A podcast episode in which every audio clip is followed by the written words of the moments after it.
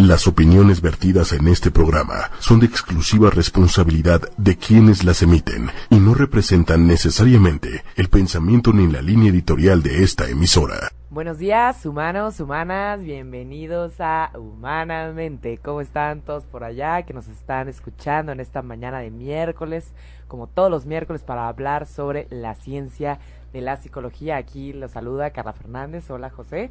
Hola, ¿qué tal Carla? Hola a todo nuestro amable auditorio, aquí como cada miércoles, feliz de platicar con ustedes sobre los temas que, como a ti siempre te gusta decir, todo el mundo cree que sabe, pero nadie conoce con certeza. Así es, y el tema de hoy es, como todos los miércoles, súper interesante. Eh, me gustaría empezar eh, comentándoles que, que seguramente ustedes ya saben que comunicar ideas de forma clara y comunicarlas en foros públicos es un componente de éxito, por supuesto. Siempre hemos visto a las personas que se paran en foros enormes, ¿no? Que pueden, que son capaces de transmitir una idea y que mueven masas, que obviamente exitosas, ¿no? En los negocios, en las startups, en emprendimientos, ¿no? Los coaches, los psicólogos, los psiquiatras, este, los médicos, las eminencias políticas que tienen habilidades para hablar en público, tienen la capacidad de escalar sus negocios, ¿no?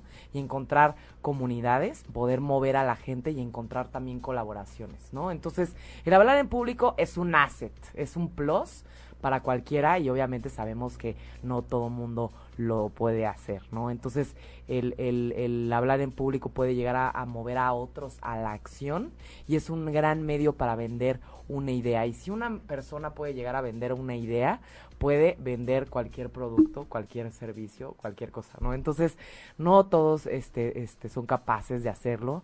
Eh, todo el mundo siempre pues ha oído hablar de, no, pues ¿por qué puedes hablar en público? ¿Cómo le haces? ¿Cómo no te mueves de pánico? Pues este pánico, esta, este congelamiento por el miedo se llama glosofobia, no es una manera como estábamos leyendo, muy geek de llamarle al miedo a hablar en público. Da, dales a los psicólogos chance y van a ponerle un nombre raro a cualquier cosa que hayas sentido en tu vida. Glosofobia, Glosofobia. Miedo a hablar en público que yo creo que eh, debería de haber como un síndrome raro para los que pueden hablar en público y no se apanican más bien porque lo, lo común es que cualquiera tenga miedo este de hablar en público y cuando pues es muy común que se les pregunte a las personas sobre los miedos comunes que, sienten en, su vida diaria y todo el mundo dice que uno de los más grandes miedos que tiene es el de hablar en público. Así es, ya sea solo la idea de hablar en un auditorio lleno de personas o una sala de juntas chiquita con alguna persona importante o decir un discurso en un evento familiar o a veces, imagino, los estudiantes que nos escuchen, ¿no? que seguro son los de la tarde, Seguro todos hemos sentido ese momento que tienes presentación final, tienes que hablar frente a tus compañeros, que son tus compañeros de toda la vida, y aún así estás frente a ellos y la voz se te hace chiquita, te tiemblan las rodillas, se te olvida todo lo que tenías que decir. Eso Sudas, eh, se te... Todos hemos sentido algo así. Todos, todos, en algún momento de nuestras vidas. Y la pregunta aquí es, por ejemplo, si eres un líder en una empresa o tienes un puesto directivo o trabajas en comunicaciones, o sea, no puedes tener eh, esta incapacidad de poder transmitir una idea a los demás, ¿no? Entonces, aquí el, el, todo el mundo dice, ¿cuál es la clave, no? ¿Cuál es la clave para poder hablar en público? Pues hoy les vamos a comunicar muchos tips, como siempre, les vamos a explicar qué hay detrás del miedo a hablar en público. Traemos a un invitado que ahorita les vamos a presentar, que ha tenido mucha experiencia hablando en público, que nos puede decir de dónde viene, cómo empezó, qué es lo que hizo, ¿no? Y también eh, eh, vamos a comprender algunos tips básicos para poder poder empezar a meternos a este mundo de la, la los el, conferencistas el public, de los conferencistas del public speaking ¿no? aunque seamos conferencistas en la familia o algo así que Carla al final no es tan raro como decías eh, algunas estadísticas indican cerca de dos de cada diez personas y en estudiantes universitarios hasta tres han sufrido alguna vez esto que llaman también ansiedad de, actua de actuación o como los gringos lo llaman performance anxiety y tampoco es exclusivo de, o sea, tampoco es como si solo les pasara a las personas comunes. Hay historias de, de, de, actores famosos o músicos famosos que han pasado por, o que han sentido lo mismo. Por ejemplo, Barbara Streisand Barbara Streisand.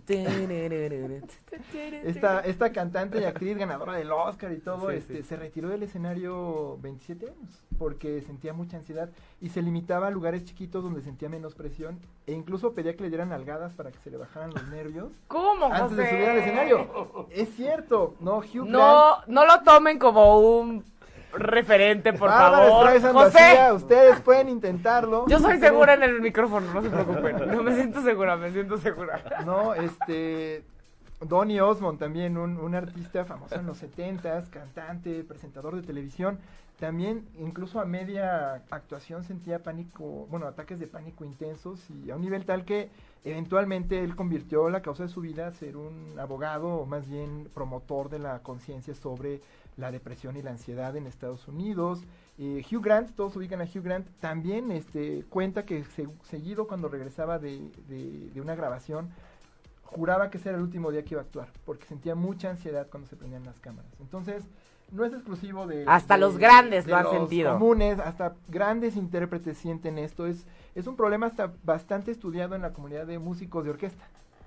Que Eso a es la que hora de interpretar comentando. frente a la audiencia se ponen muy nerviosos y se les olvida la pieza o se les olvida cómo tocar.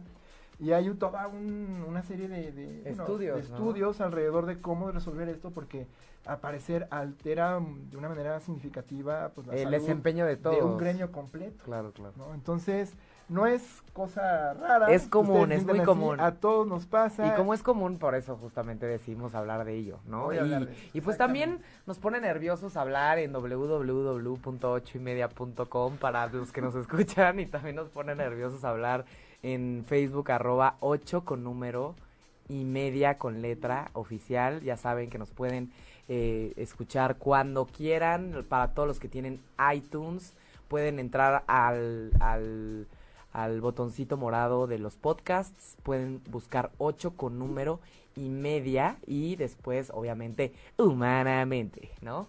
El botoncito rosita, donde viene ahí un cerebrito, ¿no? Porque nos encanta aquí hablar de cerebros y personas y toda la locura de la mente y el cuerpo y todo. Y eh, también pueden eh, mandarnos sus preguntas en el Facebook Live, ahí nos están escuchando también y pues les mandamos saludos a todos los que nos escuchan y queremos iniciar este programa para platicarles algunas teorías o, más o menos de dónde viene el miedo a hablar el público. Y obviamente ya saben que primero nosotros nos gusta hablar desde la parte fisiológica, biológica. ¿Cuál sería la- el fundamento biológico eh, eh, o, o psicológico, digamos, ¿no? Claro. O, o neurológico, ¿no? ¿Qué Que- le pasa que- a tu cerebro cuando hablas en ¿Qué le público? pasa a tu cerebro? Así es, cuando estamos hablando en público. Esto es bien interesante porque no es la primera vez que hablamos de ansiedad en este programa. Entonces, para quienes nos han oído antes, este, van a encontrar muy familiar lo que estamos diciendo, pero quienes no han oído nuestros programas de ansiedad, los invitamos a que los busquen en los sitios de confianza. Pero piénsenlo de esta forma. Cuando nosotros nos ponemos ansiosos es cuando el cuerpo se pone alerta, se pone en una posición como de preparación para una situación que generalmente es una situación de amenaza. Y nuestro cuerpo tiene una respuesta al estrés que no está diseñada para las situaciones a las que se estresa el hombre moderno o la mujer moderna. No, generalmente era para identificar si, no sé, este, un león o, o- un mamut o alguien nos iba a atacar, o si una cueva, o si otro humano era alguien de confianza o alguien de desconfianza. Entonces, cuando tenemos que ponernos más alertas y sentimos esa ansiedad, es cuando tenemos que estar preparados para responder ante un problema, ¿no? Y tenemos que decidir si peleamos o huimos. Y entonces, ¿qué pasa? Cuando somos el centro de atención, cuando de pronto percibimos que muchos otros humanos nos están viendo, o la idea sola de que un montón de humanos nos van a ver, automáticamente sentimos que pues estamos ante un montón de amenazas, porque tenemos que leer a mucha gente o tenemos que presentarnos como especímenes valiosos que merecen la confianza de esos otros. ¿no? Una forma básica de adaptación para el hombre fue comunicarse con otros hombres, bueno, humanos. Entonces, como yo tengo que ganarme hombres. la confianza de otros humanos, De pues tengo que presentarme como un humano confiable para que yo en las cacerías o todo eso, pues sienta que estoy con un igual. Claro. ¿Qué pasa? Tenemos que demostrar nuestro valor frente a un montón de gente. Y entonces, como es una situación de amenaza, es una situación que demanda ponernos muy alertas, automáticamente nos predisponemos Interpretamos. a interpretar esos rostros neutros o esos rostros de otras personas que nos están viendo normal como si Escuchadores, fueran- ¿no? Nos están escuchando, Nos nos, están están, prestando escuchando, atención. están Automáticamente los leemos como rostros hostiles. porque cuando estamos ansiosos automáticamente vemos amenazas en todos lados porque prefieres ver una amenaza y responder a tiempo que no verla y no haber respondido. Así estamos cableados. Entonces eso pasa cuando hablamos en público. Estamos en una situación para la que no estamos preparados, que tiene como muchas cosas en juego para nosotros a un nivel muy básico y además nos predisponemos a ver a todos como una presencia hostil. Por eso le dicen, o siento yo que de ahí viene que le llamen a la audiencia el monstruo de las mil cabezas para nuestro cerebro primitivo literal es un monstruo. Bueno, son miles de monstruos que vemos más hostiles de lo que en realidad son. Por eso cuando estamos contando un chiste y no vemos que se rían luego, luego, luego, luego pensamos que no les gustó. ¿No? O cuando estamos hablando y Por eso te empiezas a reír. no, creemos que nos están odiando, ¿no? Y nos ponemos muy nerviosos. Entonces, eso es lo que le pasa al cerebro. Bien, pues esa es la perspectiva fisiológica. También está esta perspectiva del contenido del pensamiento. Es decir, en ocasiones hablamos en público y se detona enseguida este miedo en, en, en, el comunicar nuestras ideas frente a los demás y esto pues hace que pensemos que mm, tal vez no nos van a creer o que no nos vamos a ver bien y que no nos van a entender y que no vamos a conectar y que no se van a reír y que no les va a gustar.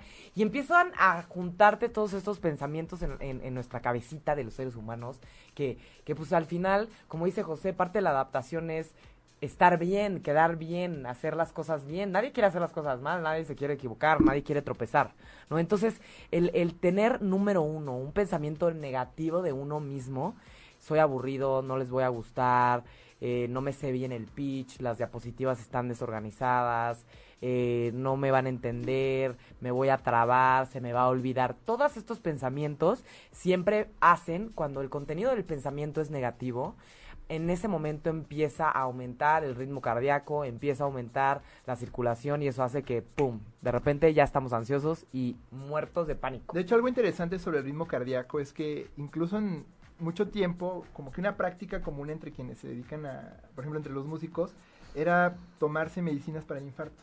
Estos bloqueadores este, beta, o bueno, inhibidores de, de los receptores beta, porque hacen que las respuestas fisiológicas de la ansiedad disminuyan, como hace que tu presión ah. arterial baje un poquito, hace que tu corazón lenta menos rápido. ¿Dónde? ¿Dónde los Entonces, esas sensaciones físicas de los nervios se les bajan. Entonces, no es algo que muchos psiquiatras recomienden, no se trata tanto, hay, no hay evidencia que demuestre que funciona muy bien. Se cree que hay un efecto placebo fuertemente asociado a esto, pero entre, digamos, varias notas que leímos de la prensa sobre el tema decían que entre varios este, conferencistas, era común que se dieran de consejo, ah, pues tómate esta medicina para, Órale, no, no, para que sientas más tranquilo. Y literal, se sienten más tranquilos. No es que estén más tranquilos, pero se sienten más tranquilos. Se sienten, claro.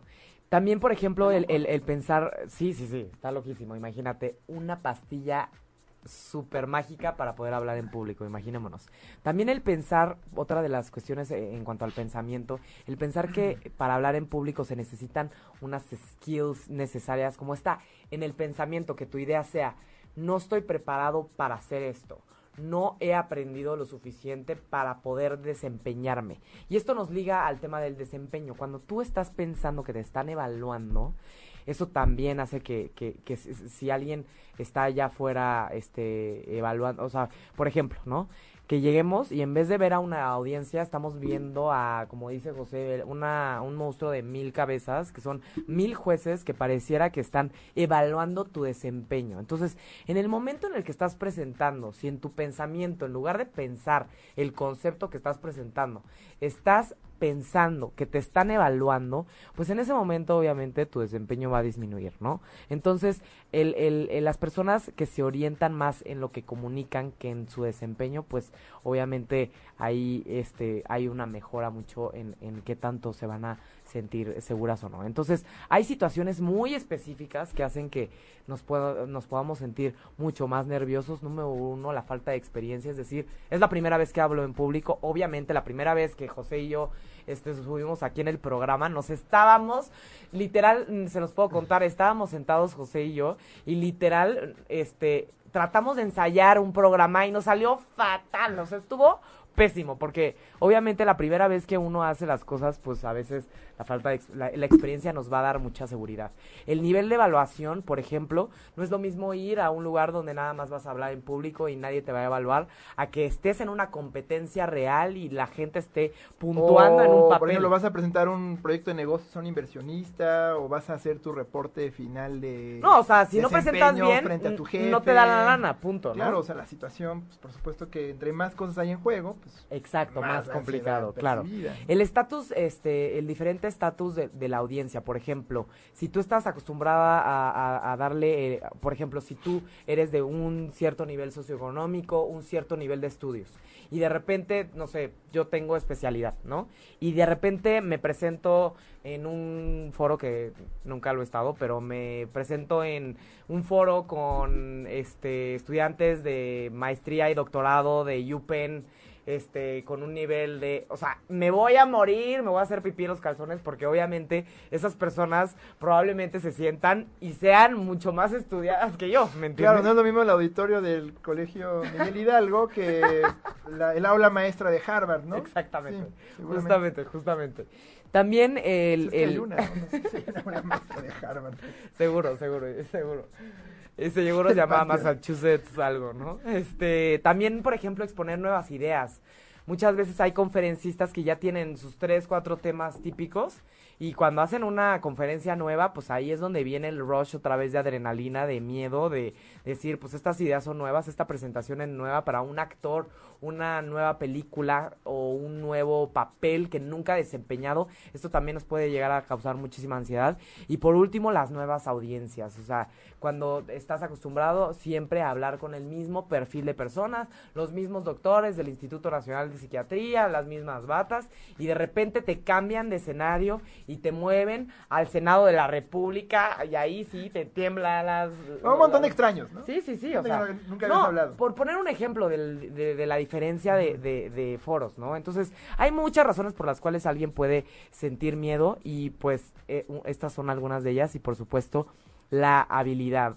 Definitivamente hay personas que tienen, buena capacidad para hablar en público, que son talentosas, que nacieron para hablar en público, pero hay personas que nacieron para hablar en público, que son talentosas y que aparte se están preparando siempre, están aprendiendo, están estudiando para cada vez que sean mejoras. Entonces, si uno se prepara bien, si hace bien, si estudia bien sus diapositivas, si ensaya, si va con coachings para que lo puedan este, aprender a, tener mejores postura, mejor tono, mejor presentación, lo que sea, siempre vamos a tener una mayor habilidad y una mayor confianza. Entonces, hay muchas cosas desde lo que está dentro de nuestras mentes, desde lo que sucede al reaccionar al contexto biológico, este, desde, desde nuestro cuerpo y también lo que estudiamos, ¿no? Entonces, obviamente, esto es un poco de, de, la teoría de qué es lo que realmente hace que, nos haga sentir. Lo que le importa a nuestros escuchas ya es la práctica. La práctica. Y para eso trajimos a un invitado súper experto. Así es. Que es este su pan de cada día. Es el conductor de televisión y conferencista René Navarro. Hola, ¿qué tal? Hola, Qué gusto tenerte con nosotros, René. René tiene mucha experiencia, pero a ver, cuéntanos, cuéntanos a nuestro auditorio. ¿Quién eres? ¿Quién eres? ¿Quién eres? Bueno, pues antes que nada, Carla. Habrá quienes yo estoy seguro te reconocen. Sí, muchas gracias. Gracias por la invitación, de verdad. Me da mucho gusto estar aquí con ustedes platicándole todos estos temas. Y sí, yo me inicio como conductor de televisión desde los 11 años de edad en un programa infantil que se llamaba Caminito con Pepita Gomis, la ex esposa de Héctor Suárez. Y de ahí me gustó y, fue este, desde los 11 años de edad.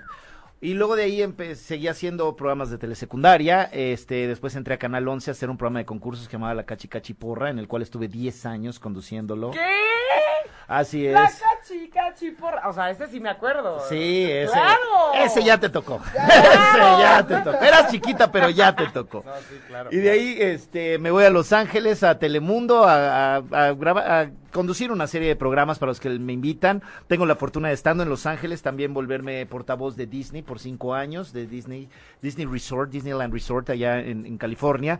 Y este, luego regreso, después de, de 10 años también allá en Los Ángeles, regreso a Cadena 3, aquí a Grupo Imagen, en donde estoy por tres años y medio conduciendo el programa de la mañana con Marta Figueroa que se llama Nuestro Día. O sea, me la he pasado frente a la cámara y conduciendo eh, una infinidad de eventos que he hecho también. He conducido muchísimos eventos, he estado, he estado parado frente a audiencias. Y ahora, recientemente, hace menos de un año, estoy dando conferencias de motivación y superación personal. Todo esto porque desde que yo vivía en Estados Unidos, de tantito antes de irme para allá, eh, estuve devorando mucho ese material. Estuve leyendo mucho de eso, estuve yendo a muchas conferencias, aprendiendo todo para mí, para que me sirviera como persona. Y llegó un momento en que dije, bueno, soy comunicador, este, ya le conozco bastante al tema. ¿Qué pasa si lo comparto? Y empiezo entonces como conferencista. Ya he dado algunas conferencias y tengo planeadas muchas otras más. No, pero bueno, entonces, con respecto al tema de Claro, hablar frente a hay público, pues como que tengo idea. Sabe. Como que tengo idea. ¿no? Claro, claro. Muy bien, entonces definitivamente, eh, para serte sincero, ¿no? nosotros, José y yo también somos conferencistas, pero llevamos una carrera de dos años de conferencistas. Tú llevas desde los 11 años. No, de conductor. Sí, sí, de no, conductor. Conferencista sí, sí. apenas un Sí, año. Ajá, exacto. Pero de, pero de- conductor desde los 11 años de edad. Frente, yo a los 11 años me paralizaba en el público. Te Yo- entiendo. yo a los O sea, 11 me años, paralizaba, es famosa la historia que se me olvidó el, el juramento de la bandera frente a la escuela. ¿En serio? Enfrente. Sí, o sea, se me olvidó. Me puse tan nervioso que se me olvidó. Y era el día de la quema de bandera y estaba la marina y todos ahí. Era un día muy solemne. Y me dijeron, va, ve a decir el juramento. Ya era de la escolta y se me olvidó. Y tú, que- tú ya, ya, ya sales en la tele. No, no, no. ¿Cómo te sentiste ese primer día? Ver, Pero, pero déjame decirte algo, me pasó lo mismo en la escuela, no con el juramento a la bandera, pero yo tenía que decir un mensaje a todos los alumnos en la primaria y sí tenía, era antes de entrar a este programa de televisión y, y- y de repente me entró pánico escénico, se me olvidó y me quedé callado. Wow.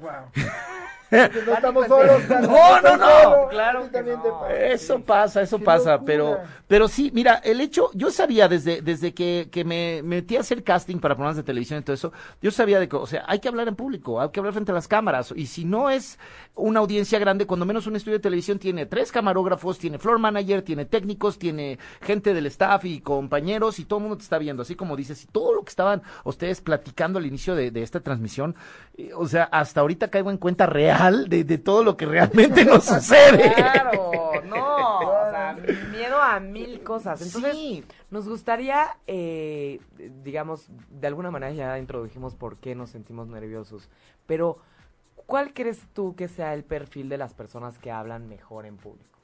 Mira, el, el perfil así, así como el, el ideal es como el príncipe azul, no existe, o sea, en realidad no. Cualquier persona se puede parar Por frente al público cuando cuando estás llevando a cabo una comunicación efectiva y que tú, aunque sientas nervio, porque te voy a decir algo y lo quiero aclarar de una vez, no lo voy a decir después, todos sentimos nervio, inclusive yo. Me puedes decir, "Eh, pero ya tienes muchos años en la televisión, pero has hablado frente a audiencias desde cinco personas hasta dos mil quinientas personas en un solo auditorio, sí. ¿Y siento nervio? Sí. Siento nervio a los nuevos auditorios, como tú lo dices. Cuando llegaba yo al programa de televisión, ah, me- y me preguntaban mis amigos, gente que llegaba a visitar el foro, oye, ¿no te da nervio? "Eh, para nada, no, hombre, ¿cómo crees? Pero cuando entraba un foro nuevo, a hacer algo nuevo, aunque ya sabía yo exactamente lo que tenía que hacer, estaba totalmente Claro. seguro, me sentía que me veía bien, estaba bien peinado, bien maquillado, bien, bien vestido, pero ese nerviecito se deshace en cuanto empiezo a hablar. O sea, en cuanto empiezo a comunicar, eh, ya sea frente a un auditorio o una cámara de televisión, ese nerviecito se deshace, se, se me olvida totalmente. Todos lo vivimos, te lo pueden decir, estoy cerca de actores que me dicen, el día del estreno nos estamos temblando en el camerino. Claro, claro. Es normal y son actores, primeros actores, que llevan muchísimos eh, meses de ensayo en esa obra en específico y salen con nervio. Claro, Por claro. supuesto, ya después de cuatro o cinco funciones ya, ya, ya es mucho no, y menor. Tal vez al principio empieza como. eh, pues es interesante cuando ves a, a los actores en, en la primera. en el estreno. como En el dices, estreno. Que los ves rojos y Sí. sudando muchísimo, que los ves y dices, a ver, es Ari Telch, o sea, este cuate. ¿Qué nervio puede tener? vida. A ver, pues Ari Telch es la segunda vez que lo hace y todavía ni siquiera se lo sabe así. No, es la segunda vez que lo hace, se va a sentir nervioso. Es miedo a lo desconocido. Por ejemplo, yo siempre le digo a las personas que cuando van a ver una obra de teatro, siempre vayan como a la mitad del, del- De la temporada. de la temporada, porque al principio apenas están como Sí, y salen los errores, Ah, corrigen cosas, meten cosas Claro, mejores, divertidas, agarrando. quitan cosas que no funcionan. Exacto. Sí, por supuesto, la mitad de la temporada es la mejor. Ya al último ya no, porque ya le perdieron el amor, ya dicen, no, Ah, esto ya se va a acabar, exacto, ya no le echan ganas. Entonces tienes toda la razón, es muy Claro. buen consejo. Pero volviendo a, a este tema, yo digo que nunca, nunca se nos quita el nervio. Y, y, y todos, todos en la vida vamos a experimentar alguna vez el hablar frente a un auditorio. Gente que dice, yo voy a es- estudiar para, no sé, físico, matemático y voy a estar metido en un laboratorio Yo frente a una computadora. Por ejemplo, soy para ser programador. ¿Yo qué tengo que hablar frente? En alguna ocasión en la primaria te va a tocar, ¿no? En alguna, al dar la clase, en alguna ocasión en una reunión familiar. A ver, mijito, cuéntanos que todos queremos saber qué te trajo Santa Claus. O en la boda. en la boda. No, Que palabras- hable el hermano. Las palabras del hermano. Y tú ni de- siquiera querías hablar. Sí, no, no. La que habla el hermano y el otro voltea y ves a, ves a los 350 o 600 invitados viéndote y... Bueno, felicidades, hermano. Pero ya hasta Bueno, cuando estamos ¡salud! jugando, ya hasta cuando estamos jugando, este, no sé, en una mesa y somos varios y a ver, dinos verdad o reto, hasta yo me pongo nervioso en, en un verdad o reto somos 10 personas, ¿no? Ya, ya le toca a José. Sí, entonces ya al momento, pues es inevitable. Lo que, lo que quiero que, que la gente entienda de repente con personas como yo que dicen, no, este es superhéroe, este no le da. No, es inevitable sentirlo. O sea, lo sentimos todo mundo en mayor o menor proporción. La única diferencia, y aquí es donde radica lo positivo, es que ese miedo no te domine. Que no te impida llevar a cabo la función que vas a hacer, que no te impida eh, dar ese- esa conferencia o dar esas palabras, o, o que, o que no te impida llevar una vida, o que te merme en tu vida social, porque dices, es que yo no me puedo parar frente a tres personas, ¿no? Como el de Big Bang Theory, que no puede hablar frente a mujeres y no se echa unas chelas antes.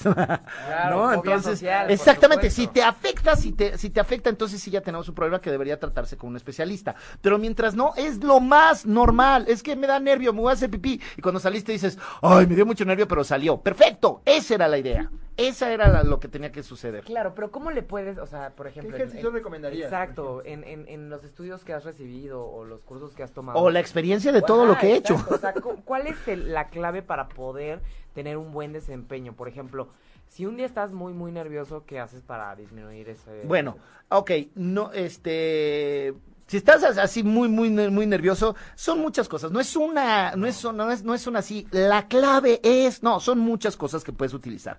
Una, la visualización. Siempre que nosotros queremos algo, tenemos que visualizarlo. Entonces, si tú visualiz, te visualizas ya saliendo al público, saliendo, saliendo al escenario, hablándole a esa gente varias veces, repetidas ocasiones, durante un tiempo considerable, mínimo dos semanas antes de tu presentación, eso te va a ayudar mucho porque ya lo tienes ensayado en tu mente. Ya cuando salgas ya no va a ser algo 100% desconocido que te puede petrificar al momento de pararte. ¿recomiendas que tal vez si vas a tener una, una Presentación. una presentación específica, tal vez casi casi hacer una comida familiar con todos tus primos, tus hermanos, que sean como cua- 30 personas? Bueno, es que mi familia es bastante grande. No, o sea, yo sí, eh, sí convoco a todos mis familiares. me Así somos los mexicanos, eso, eso. Entonces, convocar a todos y ensayar. No, no necesariamente físicamente, con que sea visualizar mentalmente. Te- Mentalmente, te, claro. te vayas a dormir y, y te imagines exactamente cómo entras a ese escenario, cómo se escucharía el murmullo de la gente, las luces, la temperatura del lugar, todo eso, pero no solo una vez, repetidas ocasiones,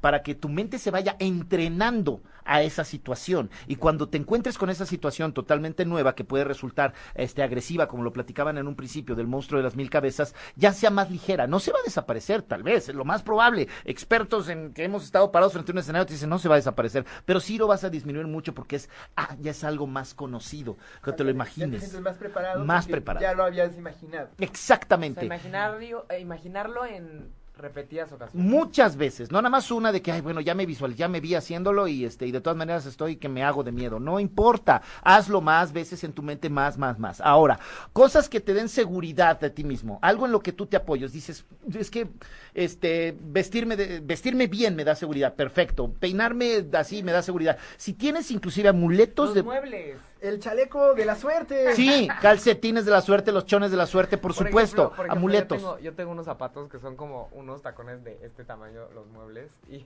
José tiene un chaleco de rombitos que se siente muy bien. Y yo llego con mis muebles y José llega con sus rombitos y somos the power of two. Exacto. Frente- sí, bueno. Exacto, si son adecuados para lo que van a hacer, pues por supuesto se los ponen. Si no son adecuados, pues bueno. Pero sí, eh, utilizar eso que les dé seguridad, seguridad de pararse frente a alguien y que, y que sí sentimos que somos juzgados, que sí somos este, analizados o lo que sea, pero que te sientas seguro, eh, lo que estás jugando se ve bien, eh, y me siento seguro. Otra, al estar, punto que está- es un tema que domines. Entonces, yo recomiendo, de preferencia que sea un tema que domines, ¿verdad? Claro. Este, yo recomiendo que aún así, por el pánico escénico, lleves tarjetas con frases de apoyo sobre tu tema, no todo el texto porque si de repente te trabas, te da pánico escénico y volteas abajo a consultarlas, eh, ves un bonche de letras nada más, pero si es nada más la frase, entonces de esa frase te agarras y ya tienes la idea otra vez y pum, te vuelves a soltar. Es como voltear a tu lado y decir, ¿cómo se dice? Y ya pum, le dices. Es como voltear con alguien, oye, eh, ah, acuérdese de tal cosa. Ah, sí, claro, por supuesto. podría ser también una presentación que traiga las ideas principales. Ajá, y le das tú mismo a la presentación para que lo ves en la pantalla y dices, ah, este tema, por cierto, pum, pum, pum, pum, empezar. O sea, son varias herramientas que puedes utilizar. Y la práctica es la que también pues, te va a hacer disminuir, por supuesto, este pánico escénico que, repito, jamás va a desaparecer, va a disminuir porque pues estás un poco más entrenado, pero no va a desaparecer, no va a desaparecer todo. Entonces serían unas herramientas que yo recomiendo que se pueden utilizar. Me acuerdo, había una amiga que me comentaba una híjole, seguramente la han escuchado, la voy a comentar. A mí no me sirve, no la he utilizado y se me hace demasiado, en fin. Decía, ella es bailarina, entonces salía y bailaba en, en, infinidad de lugares con públicos de distinto y dice, a mí para que no me dé miedo y no me dé este pánico, porque inclusive no nada más es hablar al público, es salir a hacer un performance, como podría ser bailar. Entonces dice, yo me imagino a todos en ropa interior.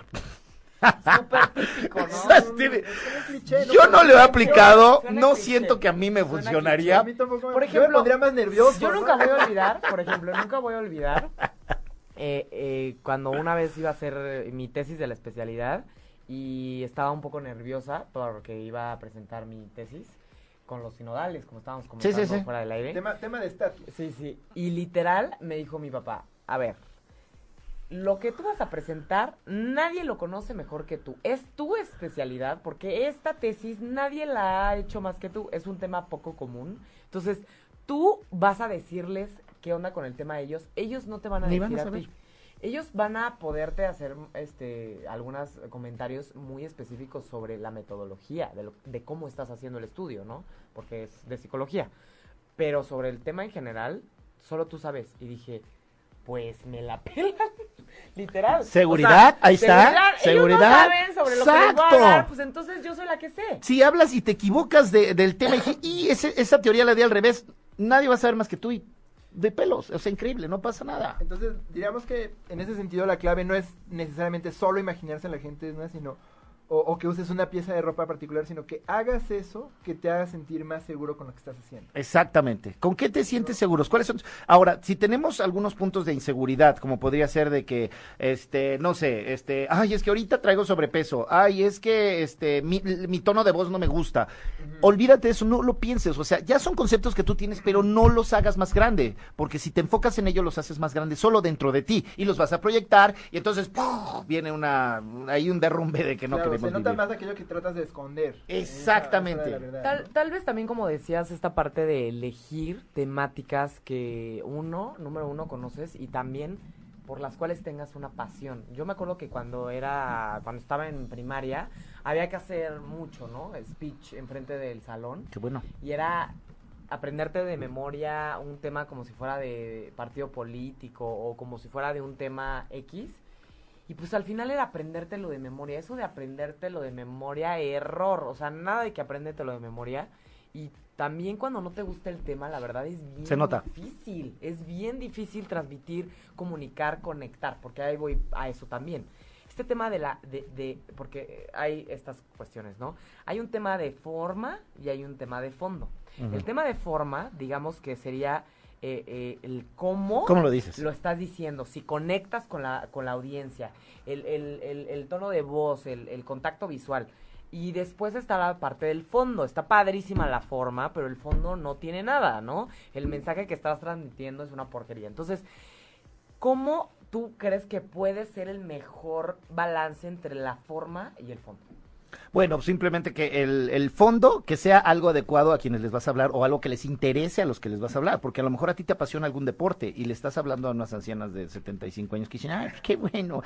Y, y la, y la parte, y la parte, exactamente. Conoce a tu audiencia. Exacto, conoce a tu audiencia. Y, o sea, cuando en las conferencias, por ejemplo, en las conferencias me dicen, este, necesitamos que vengas a hablar, a motivar a un grupo de vendedores. Ok, toda la información que tenga, de qué edad, qué dos, que son, que venden y la más información que tenga, son padres padres de familia, son por lo regular solteros, son quienes son. Entonces yo ahí ya estructuro. Yo ya tengo conferencias armadas, pero las voy tropicalizando. Ah, es que estas Claro. frases funcionan con ellos. Ahí voy llenando mi fondo. Y mi forma no varía, porque yo soy muy, pum, muy explosivo en el claro. escenario. Y sé matizarse. Hay momentos que los bajo y los tranquilizo y los claro. voy. Y lo, porque esa- los años de experiencia como conductor me lo han dado. Entonces ahí es cuando los tranquilizo. Y de repente, ¡pum! los vuelvo a subir y no sé qué. Y ahí los, los voy matizando como y que al ya se final. estaba que- como que perdiendo y... Y los momento- vuelvo a levantar y no sé qué, y les pongo la parte en la que casi casi los pongo a llorar y hago un cierre súper efusivo donde salen hasta arriba, pero les di todo el contenido que ellos en específico necesitaban. Es muy importante porque ha- hay personas de verdad que, por ejemplo, ah, mencionabas eminencias al principio del programa, me ha tocado ir a conferencias donde vienen unos, unos señores que son unas verdaderas eminencias, pero hablan... Sí, no, no. Y ¿sabes qué? Mejor leo el libro, papá. Porque sí, ¡uh! Sí, horrible. ¿no? Y otros, por el contrario, que se paran y te dicen, sí, tú puedes ser club de los optimistas. Y no ¿Y? está diciendo nada ¿Y interesante ni qué me estás dando? ¿Qué Claro, herramienta me estás dando? Traigo unas broncotas, ayúdame, o sea, ¿qué hago? ¿Cómo, ¿Cómo corrijo esto que estoy pensando? ¿Cómo corrijo esto que estoy sintiendo? Ahí es donde viene. Entonces yo trato de complementar ambos, fondo y forma, ¿no? Para que, para, para que tenga verdadero, verdadero mensaje adecuado a mi, lo que estoy haciendo. Eso creo que es un, un buen tip, ¿no? A- siempre, aunque haya una conferencia ya formada o un estilo del programa, siempre adecuarlo al público. ¿A quién vas dirigido? Exactamente, ¿no? Claro, y eso en la televisión se hace, por ejemplo, ¿en qué canal estamos? ¿En qué- y, y el, y el canal también te va a decir qué programa vamos a hacer, porque tú puedes traer un tema súper ah, súper apasionado y no sé qué, y muy profundo, pero lo quieres meter en Canal 5. pues no funciona. No, al contrario, traes algo así como para la juventud, y de chavos, y no sé qué, y lo quieres meter en Canal 22. Pues no, que es así muy serio, muy... Entonces, eh, Claro, tiene que claro. ser muy Acabamos de adecuado, ¿no? O sea, ¿Dónde quedaríamos nosotros, José? ¿Nosotros? Híjole, no sé. a ver, ¿dónde? ¿Quién sabe en qué canal? No sé. No, ahí está, Telefórmula, Radio Fórmula. Canal 4 en el 97, yo creo. Sí, sí, con, con el Con banquete ese- del doctor Zagali. Ándale. Ahí los sábados, donde nadie ¿Quién escucha. sabe? ¿No? Pero sí Muy es bien. cierto, hay que conocer a la audiencia. Y saber muy bien a quién vas dirigido y, vas dirigido y y cómo hablan, este, qué es lo que quieren, qué es lo que necesitan ellos, ¿no? ¿Qué, de- ¿Por qué te van a ir a ver? ¿Por qué te van a escuchar? ¿Qué es lo que necesitan? Claro, porque entonces ya no serán tan extraños para ti. No, y les vas a dar un fondo adecuado. Eso se trata. Perfecto. Y por ejemplo, el. Digamos, de todas las. que seguramente has recibido cursos y has cada vez aprendido más sobre esto, Ujú. ¿Qué recomendarías tú en cuanto a eso? ¿Qué se puede estudiar o qué podemos hacer tanto los mortales como los no mortales? ¿no? Para hablar en público y todo eso. Exacto, ¿qué se puede hacer para, para estudiar, para mejorar? Bueno, sí puedes estudiar, pero también a practicar. Afortunadamente hoy en día sí se está, se está tomando más en cuenta esto. Acabo de haber publicado un curso que va a dar, por ejemplo, Fernanda Tapia, una locutora que lo mismo tiene de talentosa que de fea. No es cierto, Fer, te mando un beso. Lo bueno es que no nos va a escuchar. No, yo Fer, la quiero mucho, la quiero mucho, ya sabe. Y Yo Fer está... No, yo también la Eh, quiero tremendo. Y he trabajado, me ha tocado, me ha to- uy, exacto, 98.5 de aquella época. Entonces, la Fer, la Fer este, está dando un curso de cómo hablar en público precisamente. Ya se empiezan a dar un poquito más estos cursos y esta apertura. Y también yo digo a la gente que ellos, que ellos vayan buscando sus propios, si están en la necesidad de por su trabajo, profesión o a lo que se quieren dedicar, en necesidad de hablar frente al público, que se vaya, que lo vayan haciendo ya. Porque si eso está rezagando su progreso, re- porque es que no, mejor que vaya fulano tal y hable frente a ellos y yo ya veo desde atrás y yo le paso el programa y todo. No, no, no. Que se vayan tirando de una vez a hacerlo. La mejor escuela es simplemente hacerlo a la práctica. Yo te puedo decir que traigo atrás algunos cursos he estudiado y todo eso, pero me ha dado mucho más la experiencia ya tirándome y así, que lo haces, sí, lo hago, pero el teleprompter, la primera vez, así yo chavito, chavito. ¿Sabes usar el teleprompter? Y yo volteé, sí, claro, y me ponen el teleprompter enfrente y yo... No sabía ni, o sea, leerlo, pero yo no sabía si me seguían o yo lo seguía, tenía que leer súper rápido, no sabía en realidad en ese cuadro las comas si se las ponían o no se las ponían, los signos de interrogación o los espacios, no sabía nada de eso. Pero me aventé, aviéntense, tírense a hacerlo, más vale regarla así que nunca haberla regado y quedarte con las ganas, por Sí, supuesto. alguna vez escuché, ¿no? Esta parte de si tienes un espacio para poder comunicar lo que quieres comunicar, siempre aprovechalo. Hazlo. Aunque no te vayan a pagar, aprovechalo hasta que seas un picudo y ya te paguen por ello, ¿no? Pero ya que no te tardes, ¿eh? Tampoco. No, y, y yo creo que normalmente las audiencias son menos crueles de lo que asumimos. ¿no? Sí, cien- aunque no lo hagas 100%. perfecto, que nunca lo vas a hacer absolutamente perfecto, aunque no lo hagas a la- así impecable, creo que tienden a verlo con buenos ojos. Si Sí, tienes toda que- la que razón. había un esfuerzo, que hubo una buena preparación. O por ejemplo, en una junta familiar, pues ¿qué, qué es lo peor que pueden decir si te salió el juramento chueco, no? De- Nada. Yo creo que a mí una si junta tus familiar votos me de pone boda más de salieron- nervios que una conferencia de dos mil Si tus votos de boda no salieron como de poema de Universal Estéreo, pues no creo que... No le vayan pasa A absolutamente que, nada. a mí lo que me da miedo de las juntas familiares es que me da mucho sentimiento y me dan ganas de llorar. Y Está eso, bien. Eso sí me da mucha vergüenza. Porque luego se vayan a No, burlar pero reflejas emoción y vas a hacer llorar más cosas. Y fíjate que por, por el otro lado también este dar un, un, un mensaje per, tú dices, si no lo haces bien, pero también si lo haces hacia tu conciencia decir, no, me quedó poca más, también va a haber algunos de que, sí, güey, pero no traía voleo los zapatos. Sí, güey, pero de repente como que la computadora se trabó. Sí va a haber quien te joda. Entonces, tú hazlo. ¿no? Siempre no falta el sangrón, como, como que dices muchas muletillas y dices, ah, pues qué buena onda, ¿no? Ya lo corrijo, pero a ver. Da, da, da, no, Como a mí, esa niña no habla como hombre. perfecto. No, exacto, no trates de ser perfecto. A ese señor no se le trata de entiende. hacerlo bien. Sí. Trata de hacerlo, trata de hacerlo en la perfección de, de lo que, de, de tu punto de vista, de cómo lo ves y, y lo que, y ya vas a ver que lo vas a lograr y te vas a, vas a encontrar con la, con el público, con la mayoría. Exacto. Y esa es la idea, transmitir algo eficaz. Eso es nada más. Y por- vamos a sentir nervios, sí. Vamos a equivocarnos, sí, también. Pero si hay una comunicación eficaz, ¡pum! Se logró el objetivo. Bye. Bien, ahorita ya dijiste que es esencial adaptar, número uno, la presentación o la información a tu público. Número dos, eh, subir y bajar el tono de la presentación. Matizar. Matizar. ¿Qué más para conectar? Sí, para ya, la ya he forma? quitado los nervios. Hablando- si quisiéramos engancharnos de la forma. público. Hay, mucho, hay muchos detalles. Si nos vamos más al detalle, por ejemplo, el contacto visual físico. Eso es el contacto visual con el, con el público. Con, con- sí, porque hay muchos que están hablando y están hablándole al limbo y no ven a nadie en específico. Yo hago eso todo el tiempo. siempre le digo las Exactamente. Quieres. Lo veo así. José, José. a los- Pero, pero incluso en un salón de clases, luego damos En talleres salón. en salón y le hablo al- a la pared porque los niños me ponen nerviosos. Es más, incluso aquí en el programa estoy luego viendo aquí el, el, el logo de la computadora porque me pongo muy nervioso. No, papá. Mírales, mírales a los ojos, mírales a los ojos a- a- así a. Elige, no sé, Una, nada más cinco o seis personas así, nada más que veas así en Y específico. siempre son las mismas. Y no se ¿no? espantan. ¿Verdad que sí? Eh, eh. Yo también lo siento, como que de repente agarras uno y regresas, porque esas personas te están, haci- te Ujú. están haciendo contacto visual. Y, también. hace, Y te da y hay una conexión, y hay Sí, conexión. sí, sí hay conexión. Pero Entonces, todos sí. sienten que los ves a ellos, ¿no? O- No, no, o- te juro que a mí me encantaba cuando el ponente me viera los ojos y como que te emociona. No, y si estaba guapo más, Como la ponía emociona, emocionada. como que te emociona, ¿no? Como que dices, ¡ay! Ya me volteé a ver. Yo Sí. ¿no? pongo el poniente. Exactamente, es Eso como... hace que lo quieras ver más y conectar más, ¿no? ¿Qué pasa cuando en un concierto el vocalista te voltea a ver? No. Ajá, ajá. Eso es lo que espera la gente. En cambio, si el vocalista lo tienes en la segunda fila, es una, en el caso de nosotros, una cantante, ¿no? Y está cantando y está por allá y nunca nos voltea y dices, pues sí, canta bonito, está muy buena y todo, pero si te hubiera volteado a ver, güey, Claro. la historia hubiera sido otra. Ya pagaste la segunda fila, ¿no? Exactamente, no, y vas a otro concierto más porque quieres que te siga viendo. Eso es, ¿no? También tu lenguaje corporal expresa mucho. ver, tenemos el lenguaje, él. tenemos el lenguaje verbal, te da mucha seguridad, el tono de voz tiene que ser firme, aunque maticemos a veces arriba, a veces abajo, tiene que ser, porque inclusive el tono de abajo también tiene que ser un tono firme, un tono eficaz, un tono con energía. Esto viene desde adentro, desde ahí. Ahorita estoy bajándolo, pero te estoy hablando con fuerza. No estoy así con fuerza, no tiene que ser. Y va, desde luego, apoyado con un lenguaje corporal. Las manos. ¿Qué hacer con las manos? ¿Qué en hacer? mo- Eh, ¿Sabes qué te voy a decir? Yo nunca Ahí, va, les las va, manos. ahí les va el mejor consejo para, para, para lo que es el lenguaje corporal en el uso de las manos. Me lo enseñaron a mí una vez y dije, oh, tiene razón, sí es cierto. Ahí les va. Lo que vas a hacer con las manos, que no te importe, que ellas actúen solas con tu inconsciente. Si ensayas movimientos con las manos, se ve falso y la gente en su inconsciente Ah, lo detecta. Claro, cartonado. claro, exactamente.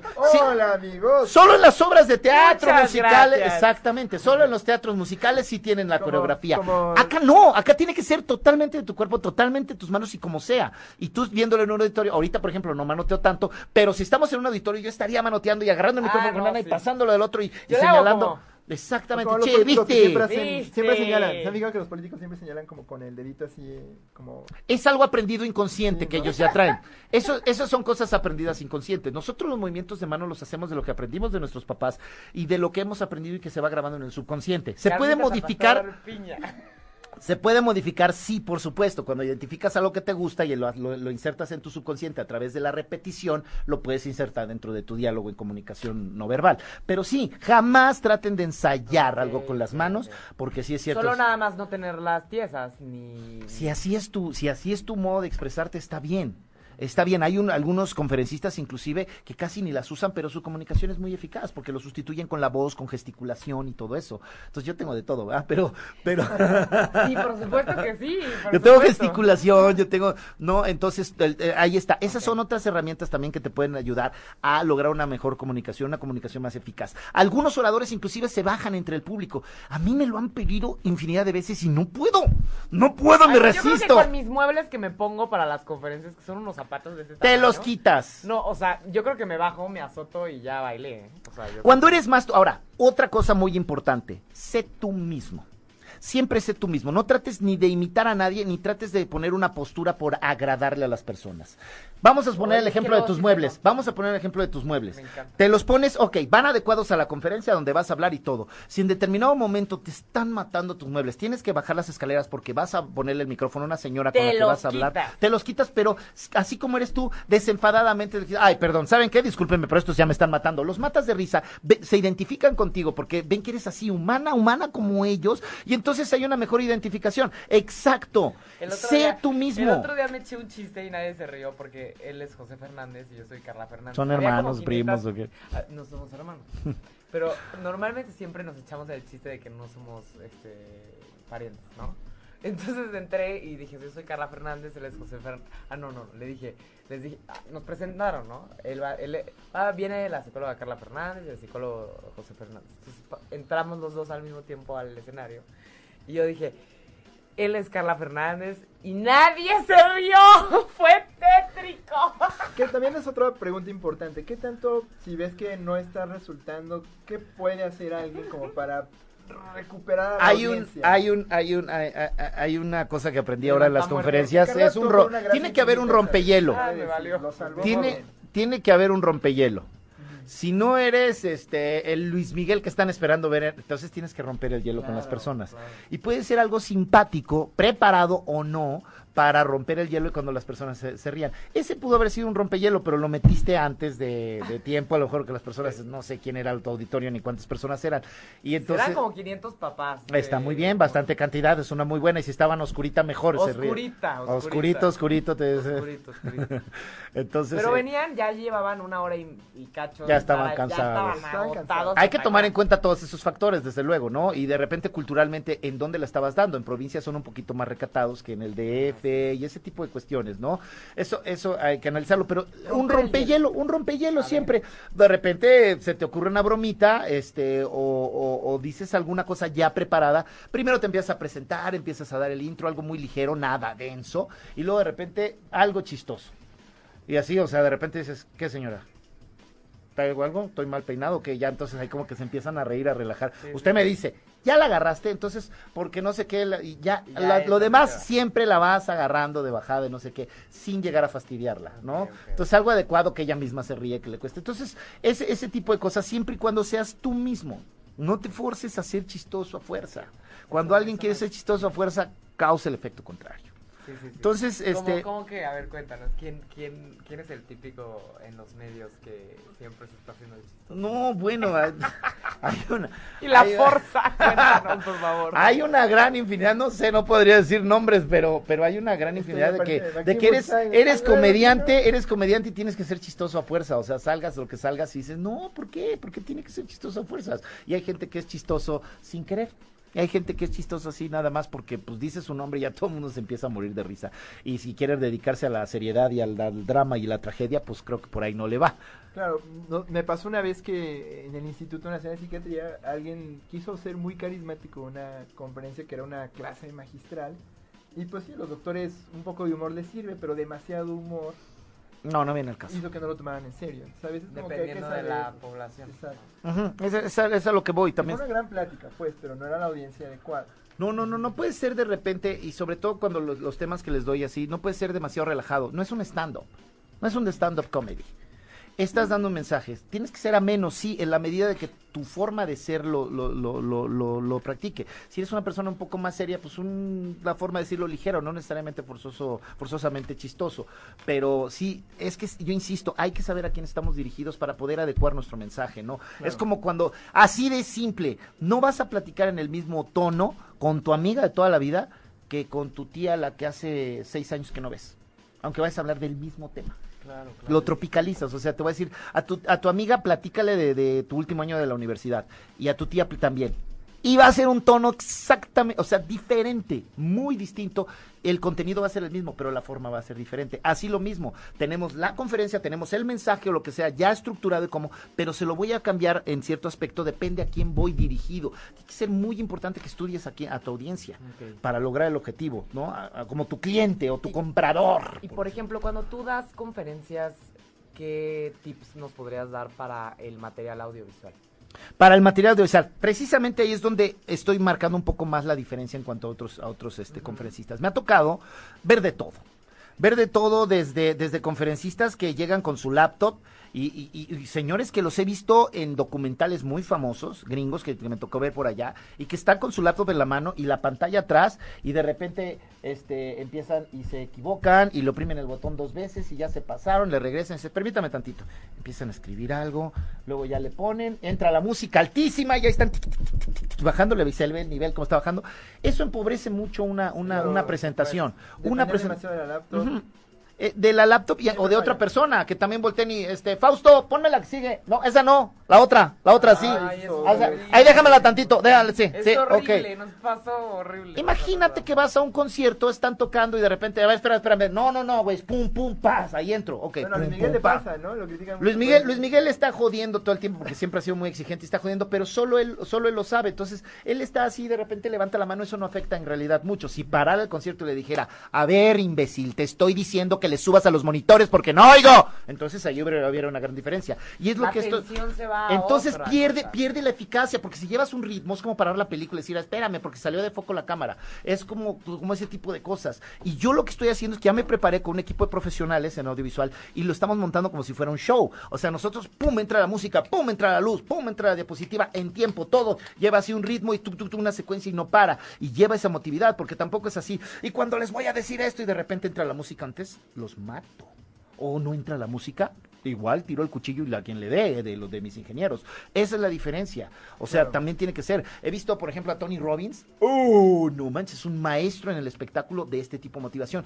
Porque, porque nos llega, o sea, porque los, los tipos de mensajes no simplemente te, llegan de una sola forma. Depende de cómo eres. Te puede llegar visualmente, te puede llegar auditivamente, te puede llegar sensorialmente, los que somos kinestésicos y todo eso. Entonces, si cubres todo el, todo el, aspecto, todo el, escenario de, este tipo de, de mensajes, de este tipo de forma, entonces llegas más eficazmente porque llegas por todos los sentidos. Te metes a una sala de cine y la disfrutas más que con la tablet, que con la tablet este, viendo Netflix y esa película te llega más porque tienes el surround system o THX y, ves la película exactamente. Y entonces pum eso eso impacta más. Entonces sí es necesario tener un buen apoyo audiovisual aunque sea lo mínimo pero hacerlo bien. Si vamos a tener una laptop nada más con diapositivas que sean que se hagan de una forma correcta que se que sea este impactante visualmente y no ya sabes ya la cosa básica que sabemos que no esté llena de letras que esté que esté de repente así eh, les voy a decir cuál es la técnica para no temer en el escenario. Pum y te aparece un texto de 10 17 renglones con letra número 12. Entonces, ¡ah!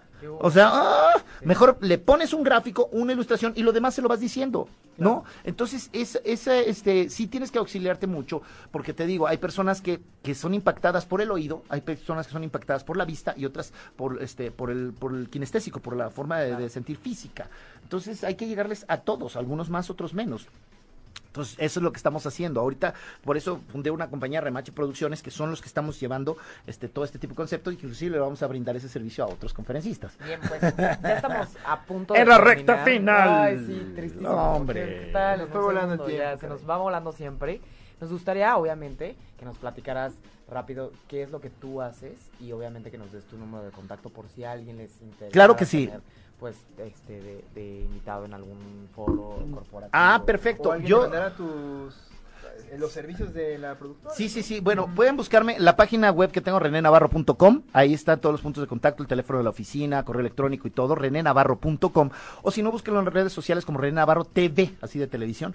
René Navarro TV en Twitter, Instagram, en Facebook, todos es René Navarro TV. Ahí me pueden encontrar y soy fácilmente localizable, contesto yo personalmente todos mis mensajes. Sí tengo gente que me está ayudando en, en, redes sociales, pero es como para orientarme, porque yo sí quiero hacerme cargo de las contestaciones. Yo sí quiero contestarles a todos y cada uno. Luego hay veces que me la paso horas y horas contestando cada uno de los mensajes cuando la gente me escribe para felicitarme para alguna cosa y me paso horas contestando, pero así quiero que sí, que permanezca. Entonces, René Navarro TV en redes sociales o renénavarro.com.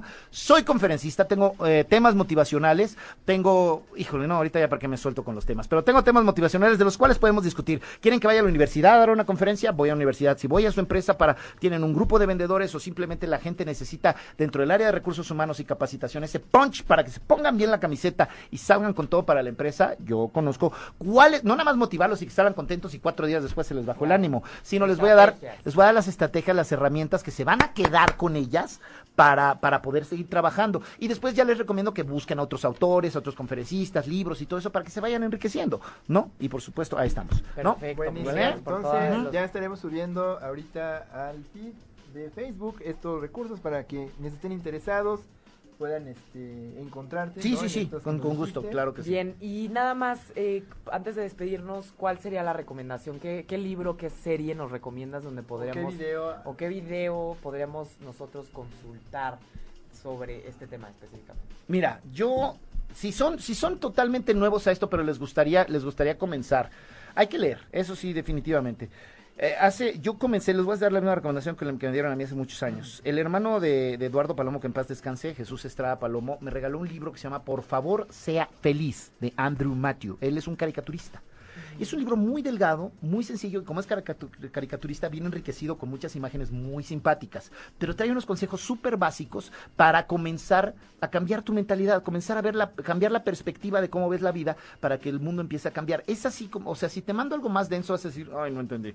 Pero si, te va- si nos vamos con ese. Ahora, no es el único, no es la Biblia, no te va a cambiar la vida haber leído ese libro, pero te va a abrir la puerta a un mundo de posibilidades gigantescas. De ahí te recomiendo que hagas, vete cada vez que vayas a punto de acabar un libro, que te falte un par de capítulos, vete nuevamente a una librería, vete a Gandhi, el, el- el- sótano, vete a Sanborn si quieres, al área de, de- de- de autoayuda y busca un libro que te lata nada más. O sea, te puedo decir que ahorita, hasta ahorita, y ahí los tengo todos, he leído 330 libros de estos temas nada más. Y ahí los tengo y les llamo mi tesoro. 330 libros ahí puestos, luego nada más me paro a contemplarlos. Unos muy buenos, otros también mejores y otros asquerosamente malos. Pero ni modo, hay que leerlos y eso sucede. ¿No? Es como, oye, mija, Carla, es como los novios. Tú no sabes si te va a salir bueno, pero tú ya ahí andas. Y ya después te diste, te dices, ¿para qué anduve con él? ¿Sí o no? No, no me di, no me di. No, me dije, me dije. Pues muy bien, ya terminamos. Ay, mis oídos. Muchas gracias. Gracias, René, por acompañarnos Gracias, al el día contrario. de hoy. Ya tienen ahí los datos. Gracias. Nos vemos el próximo miércoles en Humanamente. Saludos a todos. Los que Bye. quieran saludos. Cuídense. Chao. Chao. Si te perdiste de algo o quieres volver a escuchar todo el programa, está disponible con su blog en ochoymedia.com. Y encuentra todos nuestros podcasts de todos nuestros programas en iTunes y Tuning Radio. Todos los programas de ochoymedia.com en la palma de tu mano.